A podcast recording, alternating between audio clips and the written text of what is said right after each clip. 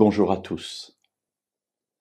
Lire la Bible, c'est souvent passer par-dessus certains passages, parce qu'ils paraissent lourds à lire ou peut-être inutiles dans notre esprit. Et certains de ces passages, ce sont les généalogies.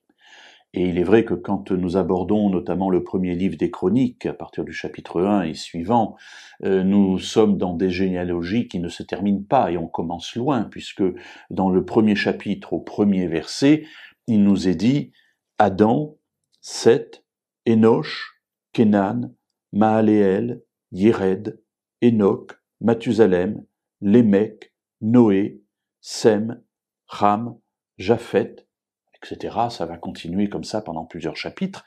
Et nous trouvons de nombreuses généalogies dans la Bible et on se dit, mais à quoi ça sert? Ces gens ne les connaissent pas. Pourquoi est-ce que Dieu a permis que tout cela nous parvienne alors que nous ne connaissons pas ces personnes? Bien sûr, Adam, euh, Enoch, Noé, voilà, on a quelques personnages dont on a une toute petite tranche de vie, certes très importante, mais euh, voilà, les autres personnages, on ne les connaît pas du tout.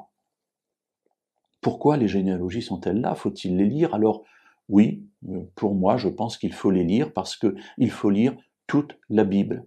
Euh, toute la Bible contient des enseignements importants et intéressants pour notre vie, utiles. Mais alors, à quoi ça sert la généalogie? Peut-être comme premier intérêt, me rappeler que quand je remonte au fur et à mesure dans l'histoire de ma vie, de mes ancêtres, eh bien, à un moment donné, je vais arriver à ce fameux euh, Kenan, Enoch, Seth et Adam, puisque je marche dans l'autre sens. Et Adam est mon père ultime, en attendant, évidemment, euh, celui de mon Créateur, Dieu lui-même. Le deuxième intérêt de la généalogie, c'est que ces personnages euh, pour un certain nombre d'entre eux en tout cas, apparaîtront ici ou là dans l'histoire biblique et les replacer dans l'histoire de leur famille, de leur lignée, a quelque chose d'important parce que cela nous rappelle des épisodes et nous permet de les mettre en relation et de comprendre pourquoi parfois plusieurs centaines d'années après, un descendant va agir de cette manière ou d'une autre. Un des exemples, évidemment, c'est le méchant Aman dans le livre d'Esther, qui euh, a un lien de parenté avec ce voyant venu de Mésopotamie et qui est venu maudire le peuple d'Israël, le prophète Balaam. Si on n'a pas fait le lien, on ne comprend pas pourquoi euh, euh, il y a une telle réaction d'Aman.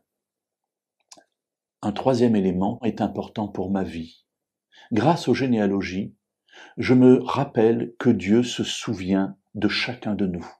Aucun nom n'est oublié.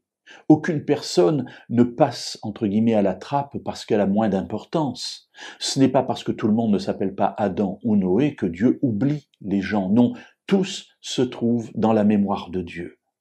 Et ces généalogies sont là pour me rappeler que quelle que soit l'importance, entre guillemets, de ma vie aux yeux du monde, pour Dieu, je suis important. Et lui me garde dans son cœur, il se souvient de mon nom, il se souvient de ma vie, et tout cela est pour moi extrêmement réconfortant.